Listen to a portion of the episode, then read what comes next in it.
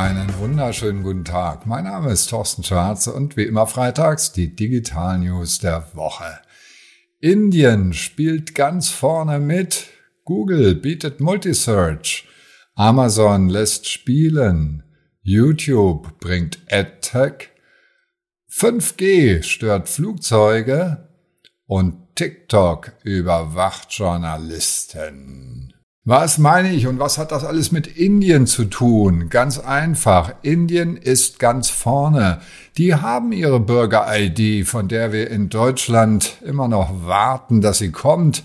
Die haben die längst. Eine zwölfstellige Zahl, die heißt ATA und mit der kann man ein Bankkonto eröffnen, Handyverträge abschließen, den Arztbesuch organisieren, die Stromrechnung, Behördengänge, alles läuft digital und es hilft sogar zur Bekämpfung von Steuerhinterziehung.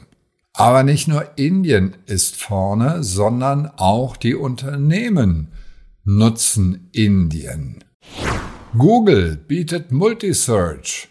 In Indien kann man das jetzt machen, was ansonsten nur in den USA geht, nämlich mit der Kamera ein Foto schießen und dann per Bildsuche Informationen dazu, eventuell noch eine dumme Frage stellen dazu, also Text und Bilder gleichzeitig suchen. Im Oktober in den USA eingeführt, jetzt in Indien eingeführt, zunächst in Englisch, aber Anfang des Jahres bald auch in Hindi und dann noch in weiteren Sprachen. Überhaupt Sprachen sind ganz wichtig, denn all diese Befehle kann man auch mit Spracherkennung nutzen.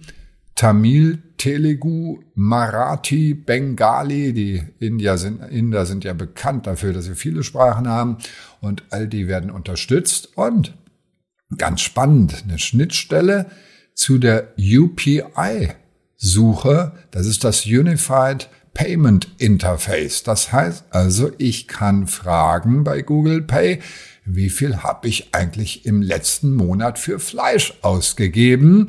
Und dann sagt er mir das. Was heißt das alles für uns Unternehmen? Suchen Sie sich, wenn Sie international unterwegs sind, Märkte, die besonders weit vorne sind und probieren Sie dort einfach mal Dinge aus als Testmärkte. Amazon lässt spielen. Ja, Amazon Prime hat die Möglichkeit, auch Games anzubieten. Und das Ganze nicht nur in den USA, sondern, ich habe es eben schon gesagt, Indien ist vorne. In Indien gibt es jetzt die Möglichkeit, dort für die besten Kunden, die also Geld bezahlen, in, in Indien sind das 18 Dollar pro Jahr, die ich bezahle, um als Amazon Prime-Mitglied dann Videos zu sehen und natürlich bevorzugt beliefert zu werden und jetzt auch Spiele. League of Legends, Deathloop, Quake, FIFA 23 sind nur einige der vielen Möglichkeiten, die ich habe. Was heißt das für ein Unternehmen hier? Ganz einfach. Identifizieren Sie Ihre besten Kunden, also ein Kundenbindungsprogramm, am besten zahlen die noch dafür und binden Sie sie. Das heißt, die werden jetzt verhätschelt und bekommen alle möglichen Zusatzservices Kundenbindungsprogramm nennt sich das Ganze und Amazon macht vor, wie es geht. YouTube bringt EdTech. Education Technology ist eine wunderbare Sache, aber die meisten Menschen nutzen noch einfache Tools wie zum Beispiel YouTube. Lehrer nutzen das, aber eben als Marketing-Tool. Und in Indien hat YouTube jetzt angefangen, etwas einzuführen, was ganz, ganz neu ist, nämlich ich kann nicht nur meine Kurse reinstellen in YouTube, sondern ich kann auch noch Textmaterial und ich kann Fragen abfragen und zwar direkt in der App. Und das ganze Feature kann ich entweder kostenlos anbieten oder ich kann damit Geld verdienen. Und damit sind wir in einer Reihe von etwas, was immer mehr Social Networks machen. Die merken nämlich, wie wichtig diese Creators sind und incentivieren sie und geben ihnen Möglichkeit, für ihre wertvollen Inhalte auch Geld zu verlangen. Die Monetarisierungsoption. Was heißt das für Unternehmen?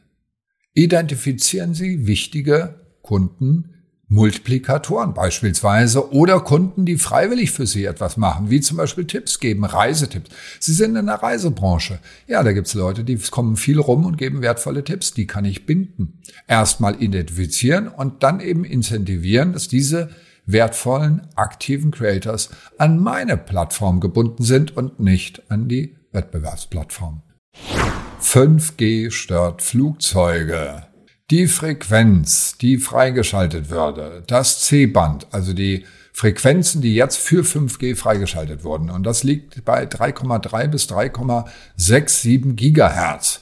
Das kollidiert ein klein wenig, also überschneidet sich natürlich, aber kommt in die Nähe des Bandes, das für die Flugschreiber wichtig ist, für die Flughöhenanalyse. Also ich weiß, wie hoch fliegt mein Flugzeug.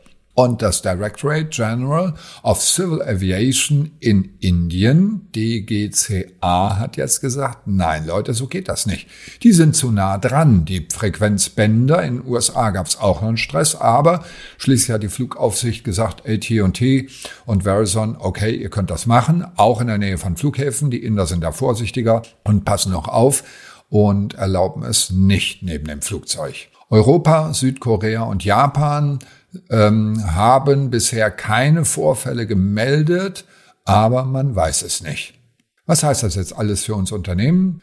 Alles vorher mit den Behörden klären, ob es geht oder ob es nicht geht. Und wenn ich in einem Land bin, wo die Behörden sehr, sehr ordentlich sind, und das scheint in Indien wirklich der Fall zu sein, dann ist es umso wichtiger, das zu klären vorher. TikTok überwacht Journalisten. Die beliebte App TikTok, die ja fast in jedem meiner Podcasts vorkommt, hat immer nur positive Meldungen, nämlich was sie besser machen als andere. Und dann gibt's ein paar Böse, die wollen denen an den Kragen und die kriegen jetzt neues Futter. Die TikTok-App in den USA hat Journalisten und sogar deren Angehörige belauscht und observiert. China behauptet, das seien bedauerliche Einzelfälle, aber na, mal gucken. Zum Hintergrund, ByteDance Mitarbeiter haben vor einer Weile schon Beweise, und zwar 80 Mitschnitte von internen Konferenzen, Beweise unlauterer Vorgehensweisen an BuzzFeed weitergegeben. Jetzt ist natürlich ByteDance wahnsinnig neugierig. Wer sind denn diese Mitarbeiter? Und deswegen nehmen Sie Ihre eigene App, um eben die Forbes-Journalisten Emily Baker, White Catherine Schwab und Richard Nevea, die früher bei BuzzFeed gearbeitet haben, zu beobachten und zu belauschen über diese App. Das ist gar nicht schön und Wasser auf die Mühlen derer, die schon immer gesagt haben, TikTok gehört verboten in den USA ganz besonders. Und jetzt sind wir wieder beim Thema unseres Podcasts heute mit Indien, denn die fragen sich natürlich, was hat das alles mit Indien zu tun? Eine ganze Menge. Indien hat schon vor einer ganzen Weile 200 Apps aus China radikal gesperrt. Dort sind TikTok und auch Alipay und WeChat komplett verboten, weil scheinbar die indischen Behörden ein klein wenig mehr Informationen darüber haben, was chinesische Apps im Zweifelsfall alles können und dürfen. Was heißt das für uns Unternehmen? Passen Sie auf, welche Apps auf Ihren Diensthandys drauf sind, beziehungsweise welche Apps auf die Diensthandys überhaupt drauf dürfen. Denn jede App bietet die Möglichkeit natürlich, Location-Abfragen zu machen, aber auch ganz andere Zugriffsrechte zu definieren. Und das ist nicht immer im Sinne des Unternehmens. Und das waren sie schon wieder, unsere Digital News der Woche. Alle Details natürlich und Videos zum Anklicken gibt es wie immer per E-Mail auf tschwarz.de. Ein schönes Wochenende wünsche ich Ihnen und bleiben Sie gesund.